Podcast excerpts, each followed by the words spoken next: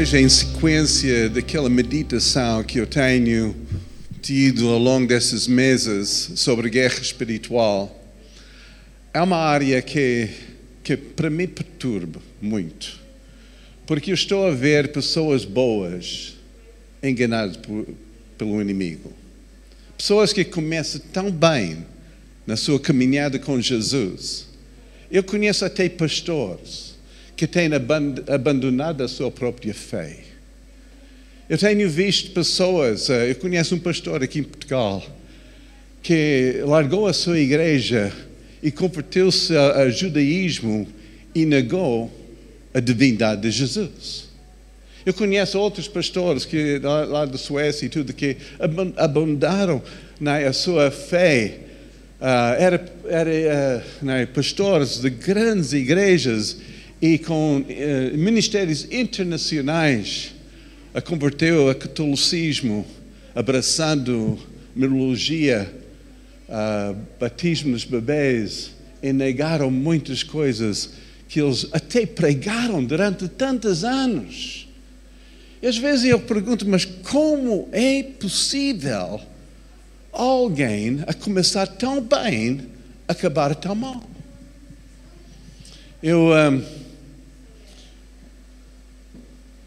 em conversas que eu tive antes de, uh, no final da vida de Derek Prince, um, ele era como meu pastor.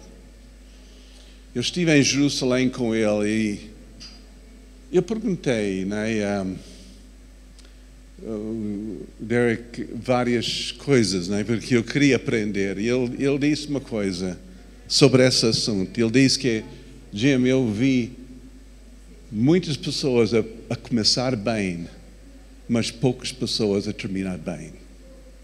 Eu acho que é mais importante que nós terminamos a nossa carreira bem, que nós chegamos ao fim em vitória. Claro que há sempre tribulações, há sempre barreiras, há sempre batalhas, há, há coisas que nós temos que enfrentar pelo caminho, mas bolas, não desiste.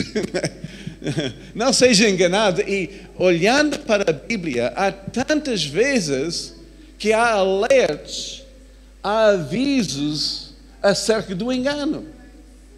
Hoje eu vou falar sobre algumas coisas, mas uma coisa que, que, uh, que Paulo diz, as, as Gálatas, ele, ele diz que um pouco de fermento, né, levado toda a massa. Né? Então, somente um pouquinho do engano pode contaminar uma pessoa por inteiro. É como aquele fermento tem aquele efeito. E ele diz uma coisa em capítulo 5: ele diz, Oh, insensatos Gálatas, quem vos fascinou para não obedecerdes a verdade? É uma igreja que tinha começado muito bem tinha uma experiência de graça, estava a ser movido no Espírito, começou muito bem no Espírito, mas tentou aperfeiçoar-se pela carne, pelas regras, voltando às obras como a sua uh, justificação de salvação. E Paulo diz, oh, e aquela palavra que nós temos aqui em, em, um, em português, insensatos, no original diz enfeitiçou. Então, o engano é o feitiço do inimigo. É aquilo que ele usa para cegar os olhos do entendimento das pessoas e levar as pessoas para um erro. Por isso, eu acho que é muito importante que nós falamos e estudamos sobre isso. Então, segura, muito bem. Eu sei que ninguém está aqui em frente, ninguém quer né, ficar assim debaixo do meu olhar. Então os outros estão ali, aos pontas, estão muito longe. Mas, bom, vamos, vamos a isso.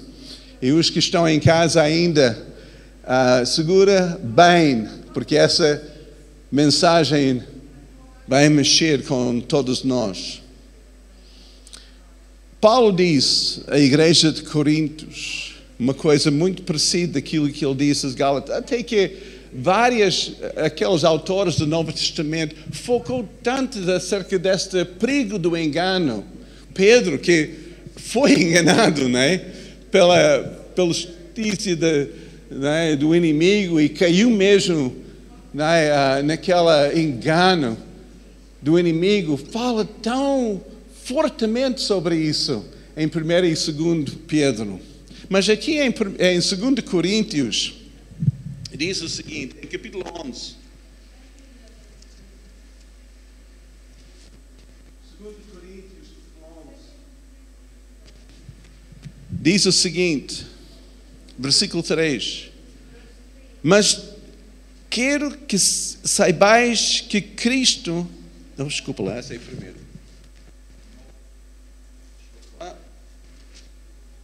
Ok. Mas temo que assim como o serpente enganou Eva, com a sua astúcia, assim também seja de alguma sorte corrompidos os vossos sentidos e se apartem da simplicidade que há em Cristo. Então ele está a falar a uma igreja, uma igreja que estava a fluir nos dons espirituais, uma igreja espiritual. Mas aqui na segunda carta, ele diz: Mas eu temo, eu tenho esse receio que como que vocês começaram tão bem que vocês podem ser enganados por, é, por Satanás, tal como Eva foi enganada por Satanás. Eu disse que para se apartem, para se afastem né, da simplicidade que há em Cristo. As coisas sim, simples são as mais profundas. Quando nós começamos em ideias tão complicadas, seja acerca dos sinais dos últimos tempos, seja, seja acerca de, das coisas assim, e nós entramos nessa, né, essas coisas que tão, são complexas, então estamos a entrar num campo em que facilmente podemos ser enganados. Mas ele diz aqui que alguns tinham abraçado outro Jesus tinha criado outra imagem, outra coisa, muito além daquilo que foi revelado acerca de Jesus, eles começaram com outras ideias acerca de Jesus.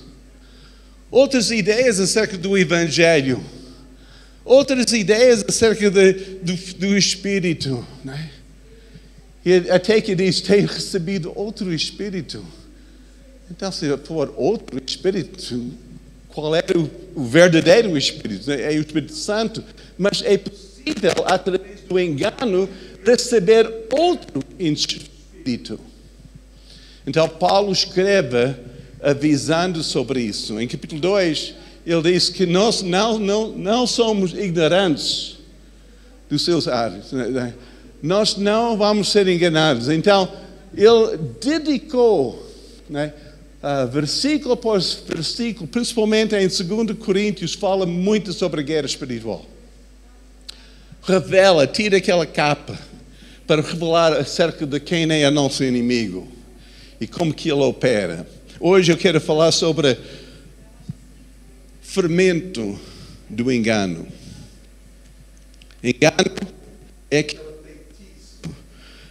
do inimigo. Jesus avisou sobre esse engano e disse que cuidado com o fermento dos fariseus.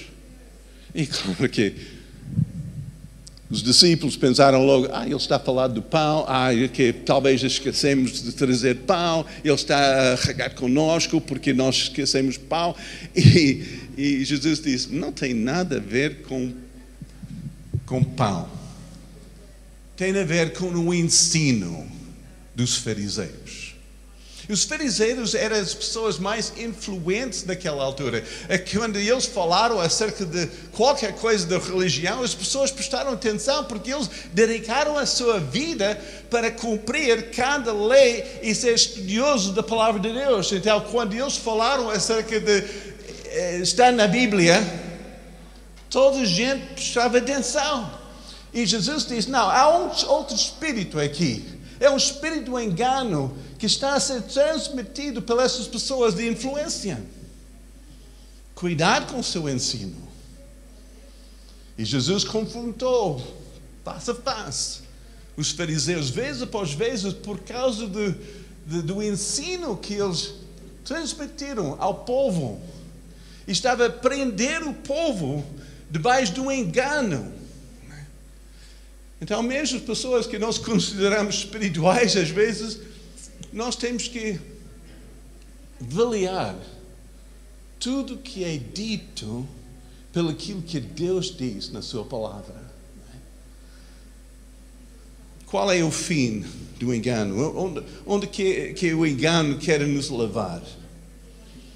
Em primeiro lugar, ele quer, engano quer levar-nos além da graça, para basear a nossa própria né, estado espiritual nas obras que nós fazemos.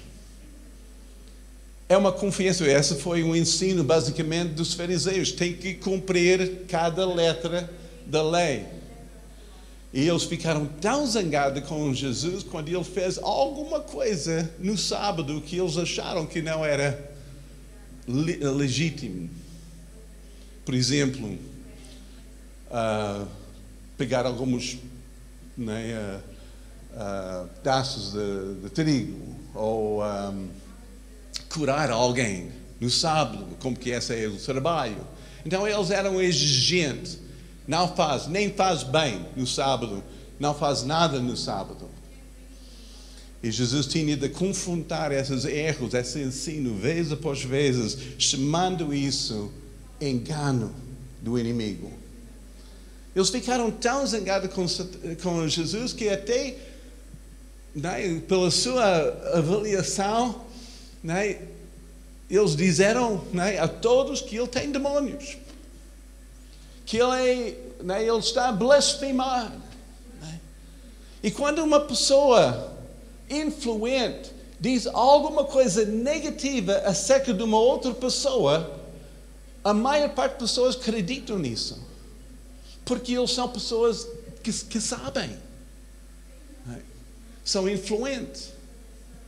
Têm poder incrível para promover o engano.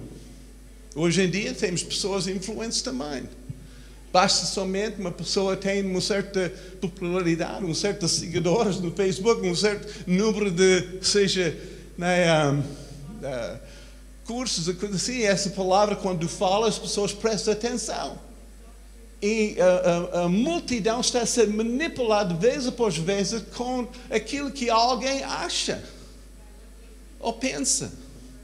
Então, é engano floresce. Por isso, há pessoas que começam muito bem na sua caminhada com Jesus e não conseguem terminar bem. Porque começa a dar ouvidos às vozes erradas. Então, o fim do engano é levar-nos a fazer aquilo que no princípio nunca pensamos que era possível fazer. Mas através do engano, há uma certa justificação, até que nós, naquele momento, pensamos que estamos certos em fazer. Há um exemplo em Juízes, capítulos 11 e 12, que para mim é tão. ilustra muito bem aquilo que estou dizer. É a história de, de um homem chamado Jefte. Jefte, né, o pai, era fundador de Gilead. Ele, é, o nome dele é Gilead. Mas ele teve um relacionamento com uma prostituta e gerou Jefte. Enquanto que o pai estava vivo, tudo bem, ele estava assim, debaixo daquela proteção do pai. Mas logo que o pai faleceu, todas as pessoas, principalmente os legítimos filhos dele, vieram contra Jefta e ele tinha de fugir para outra terra, terra da Toba. Ali, porque ele era rejeitado, marginalizado pela família, pela tribo, então ele começou a juntar outras pessoas descontentes, marginais, uma malta assim bastante violenta, um gangue mesmo, né, junto com ele. Então, para sobreviver, eles uh, foram atrás dos amonitas e as várias outras uh, uh, povos assim ao redor que também não gostavam nada de Israel. Então fez aquela, aquelas brigas, aquelas lutas. O próprio povo de Gilead não gostava nada dele. Mas houve um tempo que os amonitas pelejaram contra Israel. E porque Manassés tinha aquela parte do oriente do Rio Jordão, junto à fronteira de Amon, então os amonitas conquistaram ou, ou perseguiram uh, principalmente essa tribo mais do que as outras. E Gilead estava no meio, estava na parte mais oriental desta, desta tribo. Uh, então uh, foram os primeiros a ser saqueados e, e violados. Então eles chamaram um, Jefta para ajudar né, de, de lutar contra esses inimigos. Eles fizeram um acordo, até que deram uh, não somente a, a, chave da cidade, mas também a chefia de, daquela, daquele povo. Diz que faz favor, uh, vamos ser os, os seus servos, nós vamos, uh, vai, vai ter um lugar de eminência, não se meia, vai ser a nossa chefe mas faz favor, conquista, luta contra os amonitas. Ele fez. Ele juntou, fez esse acordo. Pronto, há muitas outras coisas nessa história que, que não vou citar, mas foi interessante que no regresso dessa vitória, os Efraimitas, agora Efraim e Manassés, eram irmãos eram filhos de José. Então, essas Efraimitas que estavam no outro lado do Jordão chegaram a Jefta e disse: Então, estamos chateados com, com você. Diz: Mas porquê? Porque não chamaste-nos para pelejar contigo, para lutar contigo contra os Amonitas. Ele diz: Mas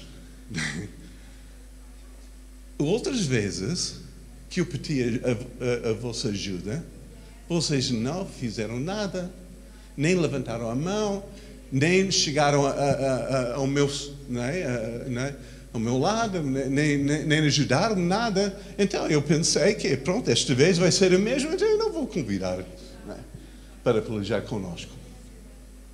Os eframitas ficaram ofendidos. E, e, nós podemos dizer, mas não justifica é uma ofensa.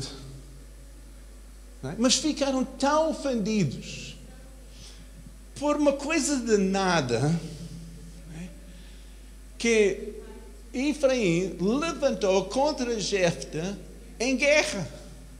Mas Deus virou as coisas, 45 mil Efraimitas morreram naquele dia só por causa de uma pequena ofensa que nem foi justificada. É? Incrível. E essa para mim mostra uma chave como é possível alguém ser enganado. Ser, ser, ser levado para acreditar uma coisa tão estranha, tão, tão irracional.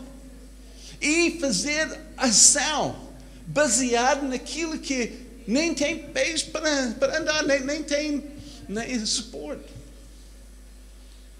É o poder de uma pequena ofensa. Muitas vezes, quando ficamos ofendidos, é como aquela água sobre o pato, não é? Ah, deixa estar. É.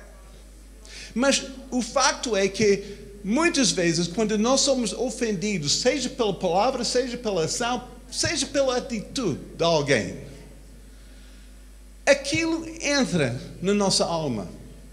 É como aquele fermento que é quase invisível, mas começa a influenciar toda a massa. E sabe que aquela fermento, aquela ofensa, começa a mexer conosco até que nós começamos a pensar demasiado sobre isso. Demasiado sobre aquele olhar que né, a pessoa passou para mim, nem, nem prestou atenção, nem diz olá. Uma coisa tão. Nem, nem, nem tem sentido de ser ofendido, mas pessoas são ofendidas por isso. Mas aquilo entra, aquilo começa a mexer. E pá, aquela pessoa é mal criado. É aquela pessoa, não é? E, e nem sei se é cristão, não é?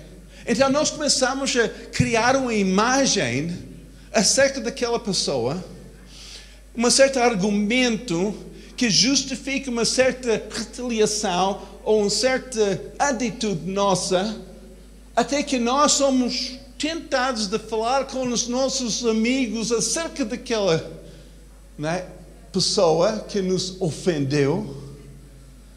Quando nós voltamos ao cenário, voltamos o filme para o princípio, aquilo é nada. Talvez aquela pessoa tinha outras coisas na mente, estava distraído né? e, e, e, nem estava a ver. Eu faço isso com frequência. Eu ando e nem sei quem está no meu, meu lado. Mas há pessoas né, que ficam assim, né, a, a, a chegar a outras conclusões. Ofensa é aquela isca que o inimigo usa para enganar as pessoas. Eu tenho feito talvez mais que 100 casamentos. Cada casamento é tremendo. É tanto amor, tanta alegria. Quando eles fazem os seus votos, até a morte nos separa é com muita sinceridade. Ninguém pensa que um dia é possível parar. O que, é que acontece? Mas porquê? Mas, começando tão bem, não termina bem. Como é possível duas pessoas apaixonadas uns pelos outros, com essa certeza, eu vou fazer essa volta até a morte me separa nada. Eu amo-te. É? E passou é, alguns anos de não cuidar daquele solo do seu coração, do espírito do engano. Começa a pensar outras coisas acerca dessa pessoa. E essas, essas outras ideias tornam-se tão reais, tão confirmadas pelas muitas outras atitudes e palavras e tudo que julgamos e estamos quase a legitimar a nossa própria separação e divórcio. Infelizmente, aqui em Portugal, pelas estatísticas do Estado, 70% dos casamentos que começam bem termina em divórcio. 70%. Então, se eu, se eu tenho uma, uma palavra para dar a vocês, é isso. Cuidado com aquele engano. É um espírito. É um feitiço do inimigo. E nós temos que ver muito bem como que aquela engano que né, instalou-se dentro da tribo de Efraim contra Jefte custou 45 mil vidas. Né? Pode custar a nossa vida, pode custar o nosso casamento, pode custar a nossa ligação com a igreja, pode custar uma amizade que nós pensamos que era para a vida. Pode custar tudo isso, porque o inimigo quer levar-nos a isso. É a estratégia do inimigo. Por isso, na Bíblia, vez por vez, começando com Jesus, estou falar do Novo Testamento somente, mas nos Provérbios fala muito sobre isso, nos Salmos também, vários outros profetas também avisam o povo de Deus acerca deste espírito do engano. Mas estou a concentrar no Novo Testamento porque se aplica mais à nossa própria fé. E diz que não deixe aquele engano instalar-se dentro de nós Temos que ter muito cuidado como nós imaginamos na nossa alma, como nós pensamos, como nós falamos, o que, que estamos a ouvir. Há pessoas que estão a tomar certas atitudes pelo que eles estão a ouvir nas notícias. Eu vou dizer que as notícias hoje em dia é a fonte de muita desinformação que está a espalhar ofensas, está a espalhar engano para multidões das pessoas. Nós temos que ter muito cuidado o que nós estamos a ouvir.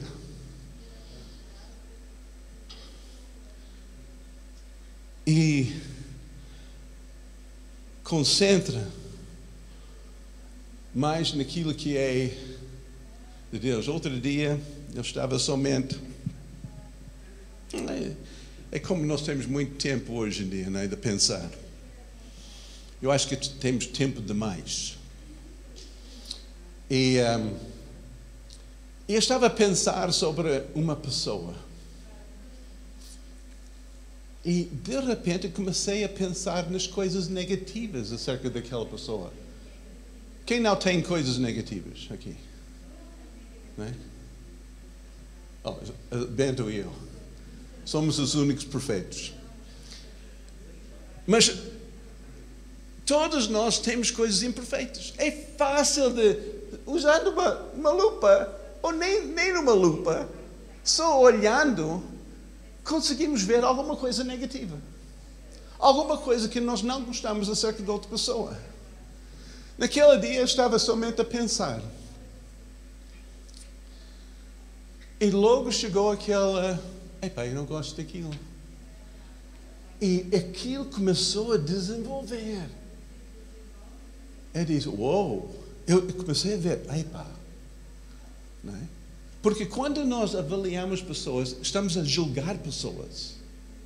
Porque julgar é isso, é avaliar, chegar a uma certa opinião, chegar a uma certa conclusão acerca de uma pessoa.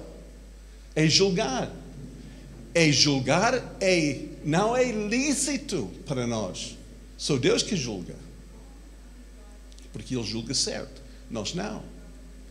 Nós julgamos segundo aquilo que é natural, que é parcial.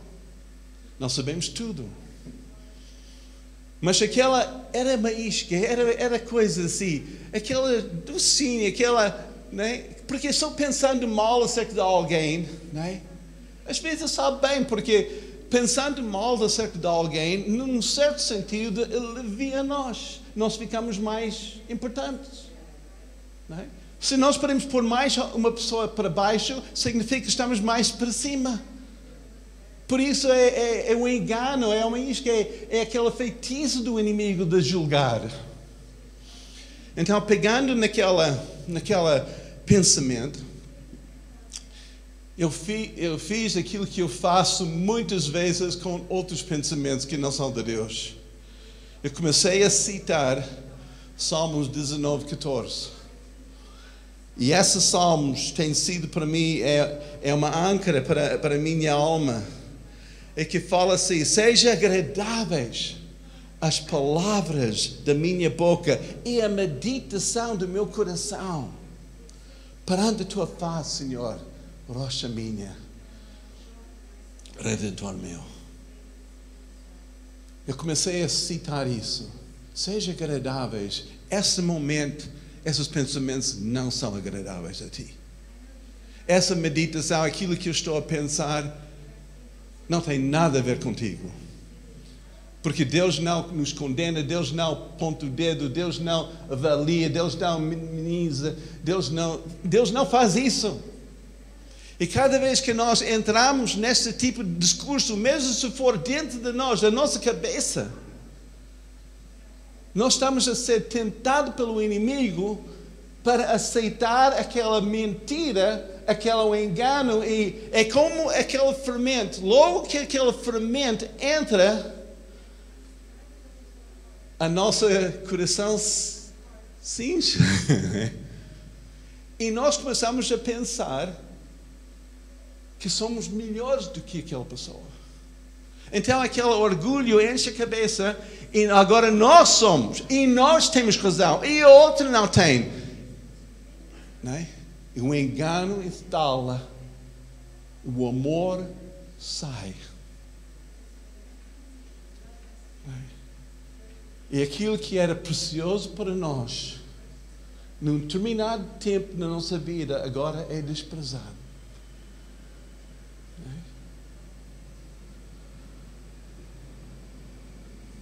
Agora, como tirar fermento de uma massa? Naturalmente falando, é quase impossível. Mas espiritualmente é possível. Aquilo que eu tenho aprendido, como derrotar aquele engano do inimigo, há três áreas básicas. Primeiro, nós temos que perdoar as pessoas das suas ofensas. Aquilo, se nós não gostamos algo acerca de alguém e nós achamos que a pessoa que é crente não devia ser assim, então perdoa aquela pessoa, não corrige aquela pessoa. Eu era terrível depois de, de casar com a minha esposa.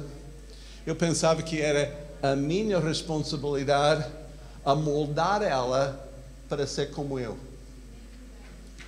Eu não sei se outros homens têm tentado fazer isso, mas eu vou dizer, não funciona. Mas eu tentei. Isso criou um ambiente tão tenso. Porque eu estava assim tentando de que ela mudasse. Ela tem que mudar. É?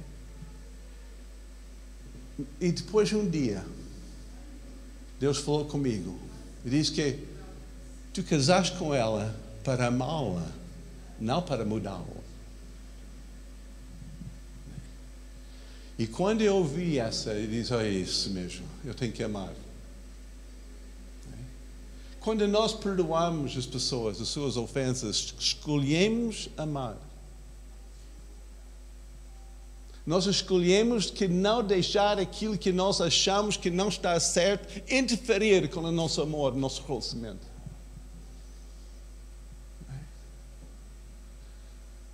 Porque o amor aceita as pessoas como são. E dá liberdade nesse relacionamento para haver mudanças. Mas mudança nunca é forçado. Nem amor é forçado. Né?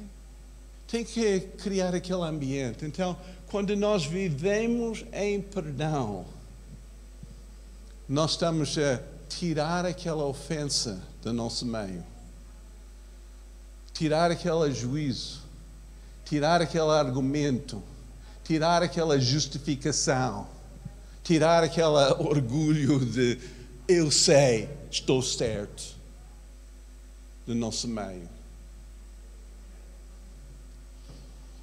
Perdão é tão importante que Jesus, quando Ele ensinou-nos a orar nesta oração que nós chamamos Pai Nosso, vem com essa frase, né?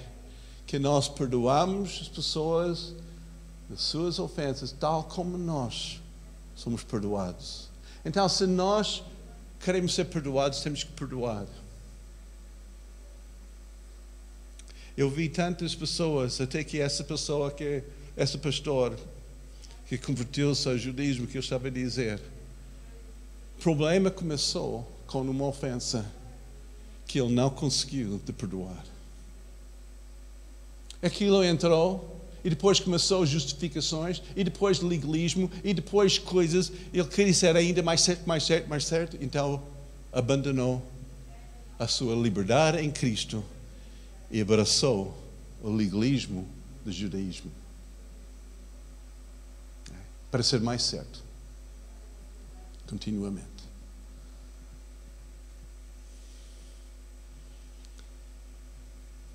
Oh, cuidado com as ofensas. Disciplina a ti mesmo de perdoar, vez após vezes. Perdão não é um sentimento, é uma decisão. Não é quando sentir. Não. Faça antes de sentir. Perdoa. Perdoa as pessoas. Eu não conheço ninguém que não precisa perdoar. não, é? não precisa. Nós, nós, nós precisamos viver nesta vivência. Por isso, Pedro, quando ele perguntou, ele estava chateado com os outros discípulos, principalmente João e Tiago, que queria ser do lado direito e esquerdo de Jesus no seu reino. E depois, logo depois daquilo, ele estava chateado e disse: Mas quantas vezes que eu tenho que perdoar? Sete vezes. E Jesus olhou para Pedro e disse: Não, 70 vezes sete, Pedro, esquece. Tu tens que sempre perdoar. Tem que sempre perdoar. A segunda forma de tirar aquele fermento da nossa alma é criar em nós aquela cultura da honra. Honrai a todos, Pedro disse em 1 Pedro 2,17. Honrai a todos. Todos. Nós honramos a quem que nós achamos que é digno de honra. Nós honramos facilmente a, pessoa que nós né, levamos e, e né, gostamos pessoas que conquistaram coisas na sua vida, que são, né, que, que são de bem sucesso, que são ricos. É, é fácil honrar, mas a Bíblia diz: honrai a todos. E depois diz: honrai a mulher, honrai as crianças, a tua esposa, honrai a tua esposa, honrai né?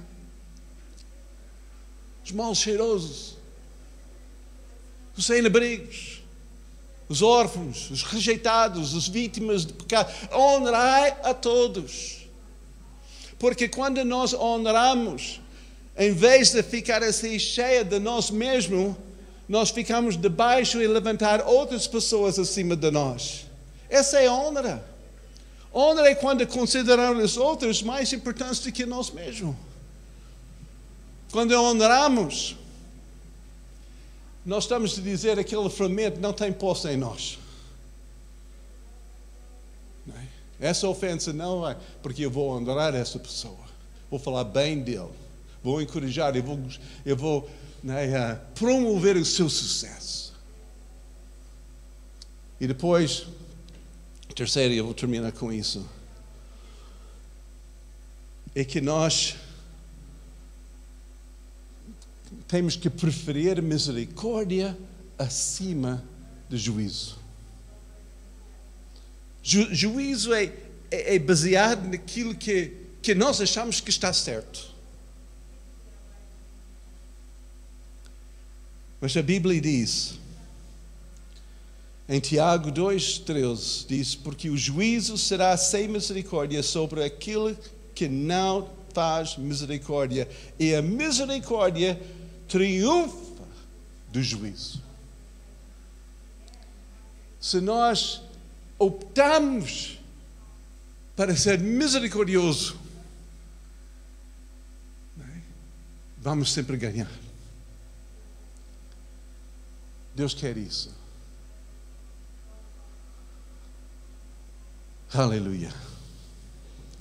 Em primeiro, eu vou terminar com essa em 1 Coríntios 5, 7, diz: Purificai-vos, pois, do fermento velho, para que sejais uma nova massa, assim como estáis sem fermento, porque Cristo, nosso Páscoa,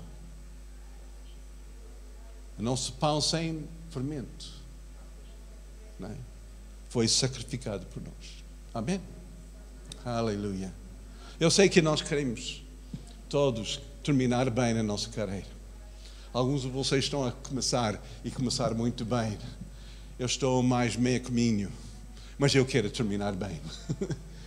eu quero andar para frente.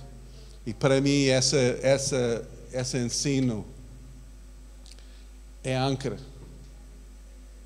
É forma de manter a vida sem ofensa sem aquela contaminação do inimigo e sem ser enganado por ele.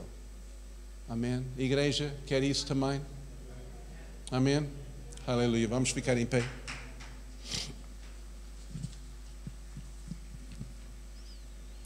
Aleluia, Jesus.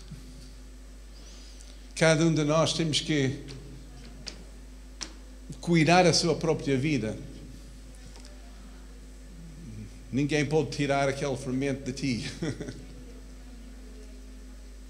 Podemos ensinar a palavra e tudo, mas quem que é responsável é a própria pessoa. Então, mesmo se estiver aqui ou em casa, estás a ouvir essa mensagem até mais tarde, considera muito, muito importante aquilo que eu tenho ensinado hoje.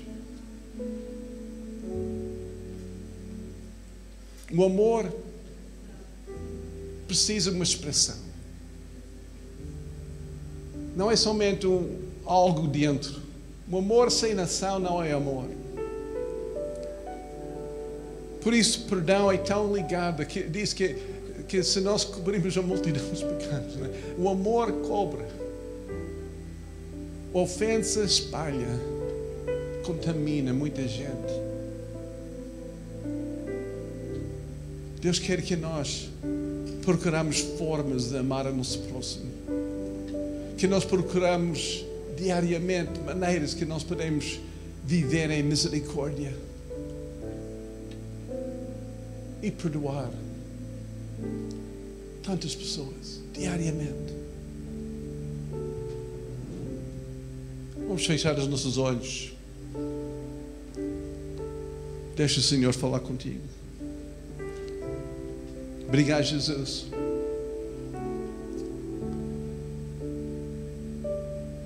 Oh, Espírito Santo, tu estás a tirar aquele véu. Se for, Senhor, palavras ou até pensamentos a contrário do teu amor, Senhor, perdoa-nos. Perdoa-nos, Senhor. E decidimos hoje, Senhor, a perdoar as outras as suas ofensas. Faz isso agora. Perdoa. Mesmo em voz alta, perdoa a pessoa. Perdoa. Porque essa vai cancelar aquele poder daquela semente, aquele fermento do inimigo.